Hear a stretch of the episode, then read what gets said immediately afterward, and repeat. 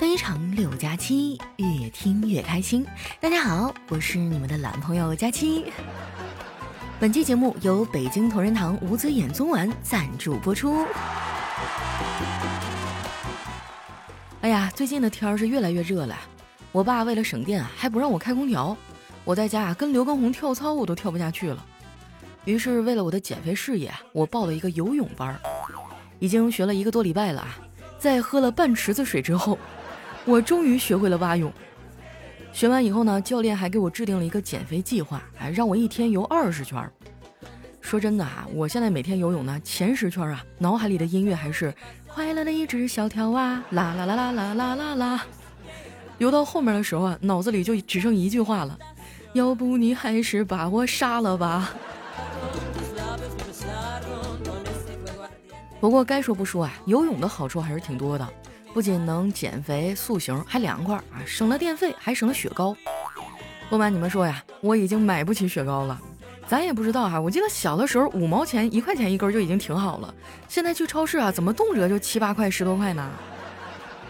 这定价也是离谱哈。所以现在每次啊，我觉得特别热的时候，我就去办公室里啊，听听同事的风凉话。哎，然后我就慢慢的凉快下来了。之前呢，我后台总会收到一些私信啊，很多人会吐槽自己同事，说同事不干活还甩锅啊，给自己使绊子啥的。有的人啊，因为这些同事啊，就特别想换工作。说真的，我非常理解你们啊。不过呢，这个世界很复杂，并不是非黑即白的。真正能让人舒心的工作呀，太少了。换的工作可能还不如原来的呢。我觉得吧，不如呢，先隐藏锋芒，提升自己，想办法多搞钱。时间会治愈一切。以前呢，我也不相信时间能治愈一切，直到有人送了我一块劳力士。说真的，我现在每看一次时间，我都会被治愈一次。送我手表的是我一个关系很好的闺蜜，以前上学的时候吧，我们俩住一个寝室，那个时候她就说过了，将来等她发达了，她就养我。我当时呢也就听一乐哈，没想到后来啊，她真的创业成功了。虽然没有像当初说的那样养着我啊，但是呢，也送了我很多礼物。说真的，没有他呀，我这辈子都戴不上劳力士。他总跟我说啊，说赚钱就像呼吸一样简单。我觉得啊，他说的挺对的，怪不得哈，我现在总有一种窒息的感觉呢。我现在都不敢跟他吐槽生活了。每次哈，我一说我 emo 了、抑郁了，他就让我努力赚钱，还跟我说。世界上最好的心理医生啊，就是有钱的自己。不过这话说的呀，好像也没毛病，什么都没有搞钱重要。毕竟呢，钱能解决这世界上啊绝大多数的问题。从小哈我就知道钱的重要性，因为有钱才能买好吃的东西啊，买想要的玩具。那个时候吧，我们家穷，跟我妈要点啥都可费劲了。我记得我五六岁的时候看《西游记》，啊，特别喜欢孙悟空。那个时候呢，商店为了迎合小朋友的喜好啊，特意进了一批金箍棒。我当时疯了似的呀，就想要那根棒子，在家磨了好几天呢，终于拽着我妈去买了一个。结果我妈用这棒子打了我五六年。那个时候呢，我们家住在平房啊，我妈在院子里打我，邻居家的小孩呢就在房顶上嘲笑我，也可以说是非常的羞辱了。后来好不容易搬进楼房里啊，我却长大了。我妈呢也不怎么打我了。之前啊，我们还搬过几次家。这个小区的名字啊是越来越拉风啊。说到这个，我真的想吐槽一句，就是现在的小区可真敢起名哈，什么名门首府、白金汉宫、塞纳河畔维也纳公馆啊，不是豪庭就是庄园的，真的好浮夸呀。就是每次打车啊，我和司机说自己家地址的时候，我都感觉我好像是散落在民间的贵族。我也曾经啊试图说服我爸妈搬到一个文艺一点的小区，比如大学的家属楼啊啊什么艺术学院旁边的小区，这样呢不仅能接受一下文化的熏陶啊，我还能看看帅哥。但是呢被我妈无情的拒绝了。在我们家，我妈说话那简直就是圣旨，其他人呢基本上只有顺从的份儿。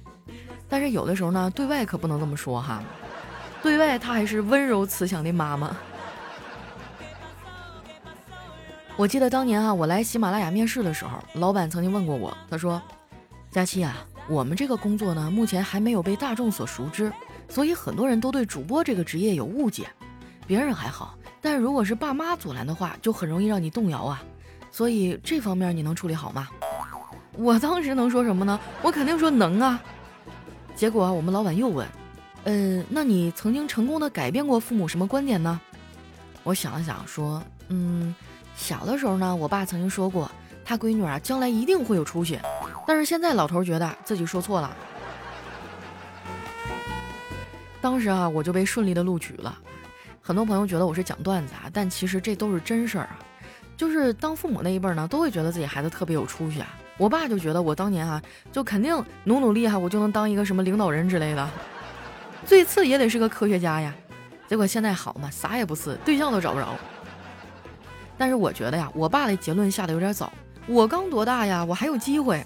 你看刘畊宏都五十了，这不也才火吗？有的人啊，少年得志，也有人大器晚成啊。每个人啊，都有每个人的发展时间段啊。这个生命呢，就是等待正确的行动时机。所以哈，大家都放轻松，你没有落后，也没有领先，你只是在自己的这个时间段里啊，一切的安排都很准时。啊，听完这段话，是不是心里就轻快了，是吧？这段话还是丸子分享给我的呢。那他为什么会突然分享给我这么一段话呢？还不是因为他拖延症啊，然后拖着不交稿。我问他，我说丸子呀，这篇稿子你都拖了一个礼拜了，怎么还没写完呀？丸子说，我我这不是在锻炼身体吗？最近帕梅拉也开始直播了，我现在的安排是一三五帕梅拉，二四六刘畊宏，周日去医院。我可真是服了丸子了，好在那篇稿呢不太急啊，要不然真的太耽误事儿了。丸子这两年呢对工作的态度啊改变了很多，以前呢就像打鸡血似的，半夜两点啊都能回复甲方爸爸的消息，现在不行了，能拖就往后拖。我问问他原因呢，他说。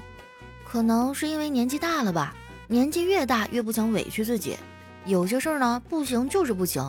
不过你要是非那么要求，我也能妥协，但是得加钱。果然哈，钱才是王道啊！我跟丸子认识啊得有五六年了，我感觉啊他其实没什么变化，虽然不会熬夜工作啊，但是他会熬夜刷视频玩游戏啊，或者是半夜啊把自己家猫给折腾醒了，然后一顿撸啊。总之呢就是不睡觉。你们别看丸子表面上啊看起来正儿八经的，但其实啊，他每天跟猫讲的话比跟人讲的话都多。我以前啊也喜欢熬夜啊，但是后来熬不动了呀，身体跟不上，头发也不多了，说出来都心酸。我现在啊，除了头上没有头发，家里哪儿哪儿都是头发。我曾经啊也试过很多养发护发的方法啊，都不是特别管用。后来熬夜熬的少了，头发就掉的少了。说出来你们可能不信啊，我曾经在各个社交平台都发过求助。我这个人呢，每次遇到问题啊，都喜欢在网上寻求帮助。一开始呢，没人搭理我，哎，后来我就想了一办法，就是啊，你先到社交平台上发文求助，然后用小号呢回答一个完全错误的答案。人们呢不一定会帮助别人哈，但是他们非常喜欢纠正别人的错误，所以这一招啊，每次都管用。当然啊，也有意外，比如说疫情期间吧，我都是直接发布求助信息，然后呢，就真的会有人来帮我，这可能就是共患难之后的真情吧。说到这个啊，这几年的疫情呢，让我明白一道理，就是你永远都不知道意外和更大的意外哪个先来。风控这几个月呀，我意外的长胖了，而我的堂妹呢，意外怀孕了。我堂妹哈结婚一年多，一直呢都不想要孩子。这次意外呀，可把我老叔一家给高兴坏了。他本人呢，其实纠结了一阵以后啊，也想开了，就挺开心的嘛。还跑过来问我嫂子啊，说怎么样才能生一个可爱又讨人喜欢的孩子呢？我嫂子说啊，这个简单，你就把你偶像的海报贴在家里啊，天天看，将来孩子生下来啊，就会长成你喜欢的样子。前几天啊，我去堂妹家串门啊，发现她真的照我嫂子说的做了。这家伙啊，家里到处贴的都是郭德纲还有于谦儿。回来之后啊，我把这事儿讲给我嫂子听啊，我嫂子乐了半天呢。我看她挺开心的，就撺掇她，我说嫂子，啊国家现在号召生三胎呢，要不你跟我哥再要一个？我嫂子笑笑没说话。旁边的我哥坐不住了，插嘴说：“你连个对象都没有，还有功夫操这个心？”我说：“我就随口问问，我哪有功夫呀？我最近啊在创业呢。哎，哥。”你认识的人多，能不能让你身边的帅哥啊都扫一下我的二维码？支持一下我的爱情事业呀！我哥啊，冲我翻了个大白眼儿，说：“要是有合适的，我早给你介绍了，这不是没有吗？”我说：“你就是没上心。”哎呀，真的是饱汉子不知饿汉子饥呀！我哥无奈地接了一句：“那饿汉子也不知道饱汉子虚啊。”说完啊，他还长叹了一口气。我也看出了我哥的无奈。之前我跟他聊过，他这个人呢特别喜欢孩子。国家政策下来之后啊，他就心动了，还想再要个老三。我嫂子也同意了，结果俩人啊偷偷备孕了一年多呀，一直都怀不上。后来没办法才放弃了这个计划。我觉得啊，我哥就是生活压力太大了，为了养家呀，天天加班不说，还动不动就通宵。这长此以往啊，身体都被搞垮了。有段时间啊，他隔三差五就念叨啊，说自己腰酸背痛。后来找老中医看了一下，说他呢是因为思虑过度、长期消耗造成的肾虚型腰痛，需要补充肾精调理。并且推荐了啊同仁堂五子衍宗丸，让他坚持服用啊，说是可以补肾精。因为这个同仁堂五子衍宗丸呢是由五种果实种子药物组成的，药性平和啊，可以长期服用。当时啊，我闲着没事儿还上网查了一下，发现这个同仁堂五子衍宗丸啊，来源竟然要追溯到唐代的老药方，相传啊还是张国老啊献给唐玄宗的养生方，说是可以保障皇室家族啊永远强健不衰。还有着古今第一种子方的美誉。现代研究表明啊，五子衍宗丸可以提高精子数量和精子活力，同时呢，为优生优育啊也打下了基础。我哥呀，自从吃了同仁堂五子衍宗丸之后，跟我嫂子都不怎么吵架了。看来啊，这个药效应该确实不错。我感觉不久的将来啊，我没准就又会有个侄子或者侄女了。哇，每次想到这儿啊，我都特别激动，都感觉啊比自己当妈还高兴。你们要是也在备孕啊，可以服用同仁堂五子衍宗丸调理一下身体，绝对比在我评论区留言求子管用。一阵风吹到你手里一张纸牌，低头发现原来是中了头彩。你最喜欢的女神向你表白，非要和你在一起，哪怕只晚奶。一段音乐，欢迎回来啊！这里是喜马拉雅出品的《非常六加七》。喜欢我的朋友呢，记得关注我的新浪微博和公众微信，搜索“主播佳期”，是“佳期如梦”的佳期哈。那接下来哈，看一下我们上期的留言。首先这位听众呢叫黑咖啡盐，他说：“佳期啊，今天是我的生日，但是没有什么心情过生日，那就祝佳期的节目越来越好，钱包越来越鼓，身体越来越苗条吧。有生之年继续听你的节目。哎呀，生日快乐啊！咋的呢？为啥没心情过呀？”要是没有人陪你，还得来找我，是吧？我帮你吃生日蛋糕啊！我相信我们现场所有的朋友都愿意，对不对？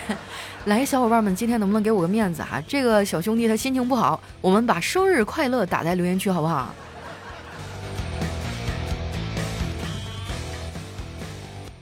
下面呢叫今朝娜哈，他说，在漫长的岁月中啊，永远也不过是一瞬，未来呢也像是从前，一切啊都仿佛似曾相识的存在着。挽留不住时间，我们只能挽留记忆；无法把握过往，我们只能珍惜当下。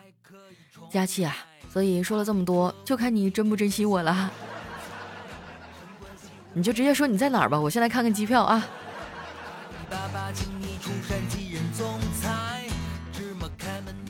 下面呢叫飞哥，他说男人喜欢的啊既不是丰满的女人，也不是苗条的女人，而是整体苗条啊，局部丰满的女人。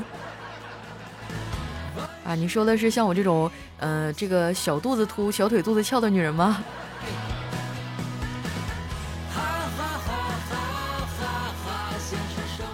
下面呢叫吃外套。他说：“佳琪姐，我是一名深圳的中考生，现在离我考试啊就只有三十多天了。最近我压力好大啊，就是一种莫名其妙的压力。本来我们英语听说考试是在上周末，结果上周呢因为暴雨推迟到二十一到二十二号了。”原本二十一号我们定的是体育中考，结果也推迟了。我们还有一次三模，听我们老师说三模不会推迟的，还有很大的可能性会提前。我们中考呢也比预定要早那么几天，真的压力好大呀！要考上普高真的很难，但是呢真的也要很努力。我现在缓解压力的方法只有听你的声音了，佳琪姐，你一定要多更新啊！我接下来这几十天都靠你了。哎呀，我的天哪！深圳的考生这么难的吗？我一直觉得那边还好呀。加油吧，我最近尽量多更新哈。你要是非常六加七不够听的话，你也可以听一下我的人间观察局。下一位呢叫小仙女的金粉，他说毕业前啊，我的想法是奋斗几年啊，车子房子都不是问题。毕业以后呢，我的想法变成了什么饭这么贵啊，居然要二十块钱。哎呀，就我记得刚毕业那会儿啊，我就豪气万丈哈，我觉得将来我一定要在上海打拼出一片天地。我就站在那个东方明珠下面，看着灯火辉煌，我就想将来这块我要我要盘下来一层。结果现在我发现我的年收入都不够一平。下面呢叫小唐糖炒栗子，他说在高三的最后一天啊，小舅子冲进教室，一脚踹翻老师，举起书本怒吼：“同学们，我们终于解放了，让这万恶的书下地狱吧！”老师爬起来一巴掌拍他脸上，说：“你几年级的？我高三的。”老师说：“你高三的，你来我们高一班上撕书是几个意思呀？” 你看看，你这是乌龙了是不是？下面呢叫可可，她说小的时候啊比较挑食，所以呢身体又瘦又弱，老妈天天拿着棍子端着碗打着我让我吃东西。而现在呢，哎妈，你别慌着收拾，你让我再吃一碗。我妈说你还吃？你看你胖的还能走动不？啊，胖就不说了，还没有对象，一天天的。同一个世界，同一个妈呀，真的。不过我小的时候就吃饭很自觉。那时候刚上幼儿园嘛，所有的家长啊都是怕孩子不好好吃饭，大中午的都从单位跑到幼儿园哈去喂饭。我妈去过一次就再也不去了，因为据她说那天哈趴在那个门口上面的玻璃瞅我的时候，我一手拿着筷子，一手拿着勺子，左右开弓往嘴里填饭，像个挖土机一样。从那以后，我妈再也没担心过我吃饭的事儿哈。下面呢叫洛天农吃包几哈，他说。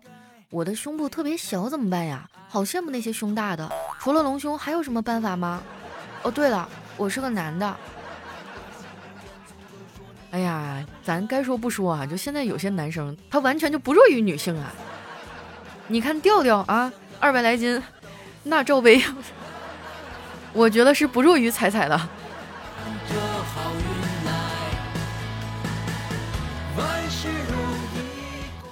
下一位呢叫丑女漂亮啊，她说我失恋了，进门以后呢就趴到我妈怀里嚎啕大哭，我妈心疼的抚着我的头说多大事儿啊，想哭到门外哭，够了再进来，别吓坏咱们家二哈啊，那二哈拉肚子刚好。说完啊就把我推出门外啊，把门给关上了。你赶紧问问你妈吧，哪个垃圾箱啊？当年你到底是从哪个垃圾箱里把我捡回来的？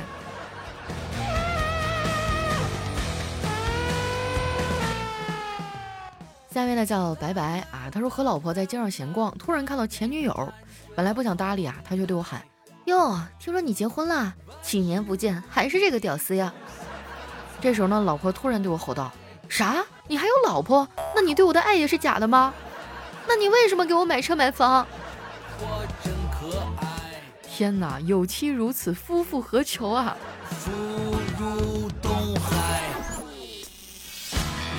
下一位呢叫众望所归啊，他说小丽啊和汤姆结婚以后第一次在中国过情人节，这汤姆提议啊说晚上吃烛光晚餐，并且自告奋勇去买蜡烛。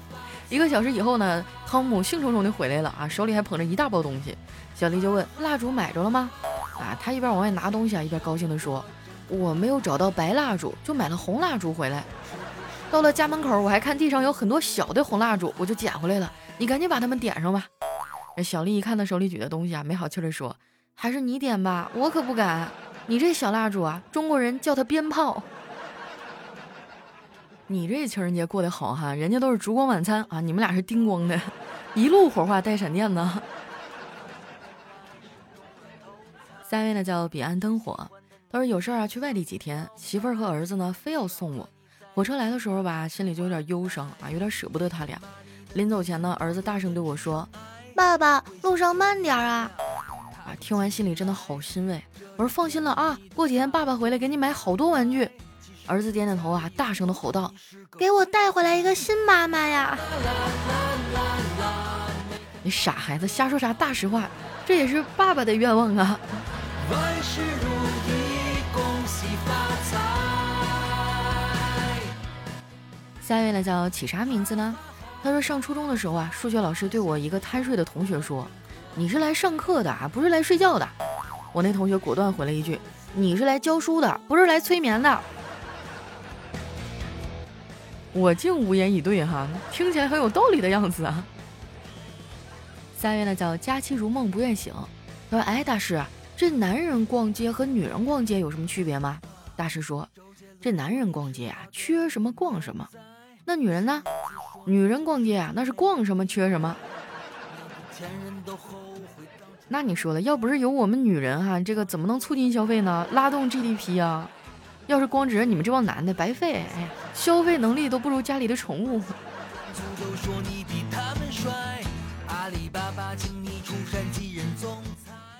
下面呢叫有假期的虫虫路易斯啊，他说这一天啊，我正蹲在街角卖力的拆着快递盒子，突然不远处一道靓丽的身影深深吸引了我的注意。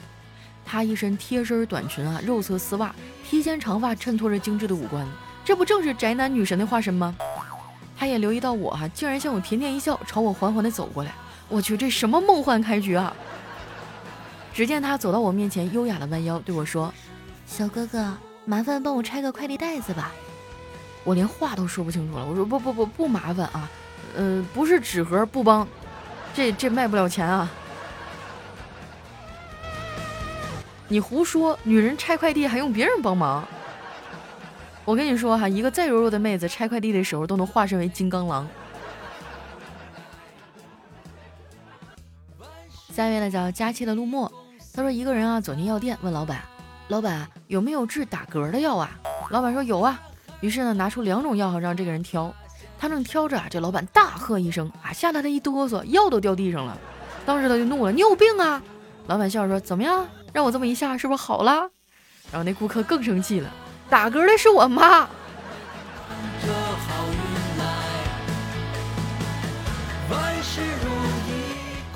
下一位呢叫月夜，他说小地鼠哈每天回家都是鼻青脸肿的，妈妈就问他，孩子啊，你是不是和人打架了？没有啊，我和小朋友玩游戏呢。玩什么游戏啊？打地鼠。哎呦，我都有画面了，真的太可爱了，可爱又可怜啊！真的，我上游戏厅的时候啊，就是什么什么大玩家呀之类那种电玩的地方，我就喜欢打地鼠。我第二喜欢的就是抓娃娃，这么多年从来没有变过。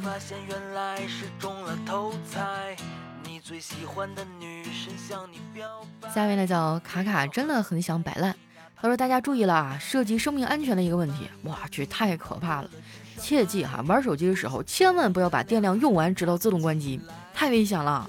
就在刚刚哈，我正在看电影，电量低的提示呢，我也没注意呀。然后在手机电量用完之后啊，突然黑屏自动关机了，我突然就看到屏幕里自己的面容，当时差点吓死啊！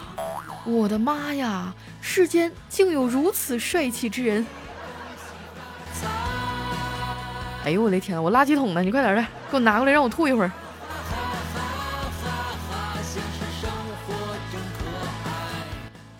下一位呢叫佳期，你微笑时很美。他说有一天啊，女的问表白失败啦，男的说嗯，他说喜欢大叔。哎，你别灰心，你会遇到更好的女生。那男的说那是自然，等我老了变成大叔，他准后悔。那女的说你个拉倒吧，只有帅哥老了才叫大叔，像你这样的只能叫大爷。你怎么能那么打击人呢？我觉得这个答案不准确啊，有的时候他们可能也会叫你师傅。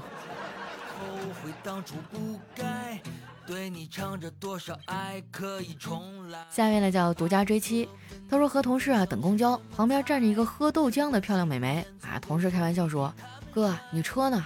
我说送去修了。这个美眉啊往我身边靠了靠啊，同事顺势继续说：“咋回事啊？”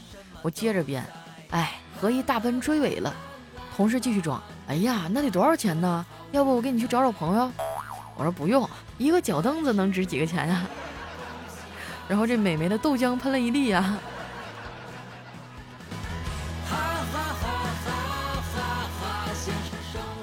下面呢叫八百标兵奔刘家屯儿，他说买了新车啊，在车后面呢贴了一个壁虎车标求平安。早上呢壁虎少了尾巴，没办法呢换了一新的啊。第二天呢壁虎的尾巴又不见了。又换了啊，又消失了，连夜蹲守啊，终于找到元凶，原来是隔壁的小朋友。我就问他原因啊，他说就想看看壁虎的尾巴少了能不能长出来。哎，结果真的长出来了，挺神奇的。这好我看很多的车后面都会贴一个壁虎哈，就是取它的谐音嘛，避祸的意思哈，避免灾祸哈。不过呢，这个还是希望大家能够尽量的注意出行安全啊，系好安全带，注意交通规则比啥都强。来看一下我们的最后一位哈，叫佳期，你是我的云彩。他说一个美女同事哈，打扮十分时尚，穿了一件超短吊带迷你裙儿。这男同事看到以后啊，就来了一句：“一看你就是会过日子的姑娘啊。”这美女哈就心里很高兴，问：“你怎么看出来的呀？”这二货男说：“你看你这身打扮多省布啊！”那就是你不懂了吧？我跟你说，布料越少的衣服可能越贵呀。好了，那今天留言就先分享到这儿了。感谢北京同仁堂无资眼综丸对节目的大力赞助啊！有需要的朋友可以去搜索一下哈。希望大家个个都龙精虎猛，子孙满堂。好了，不闹了哈，今天节目就先到这儿啦，我们下期节目再见。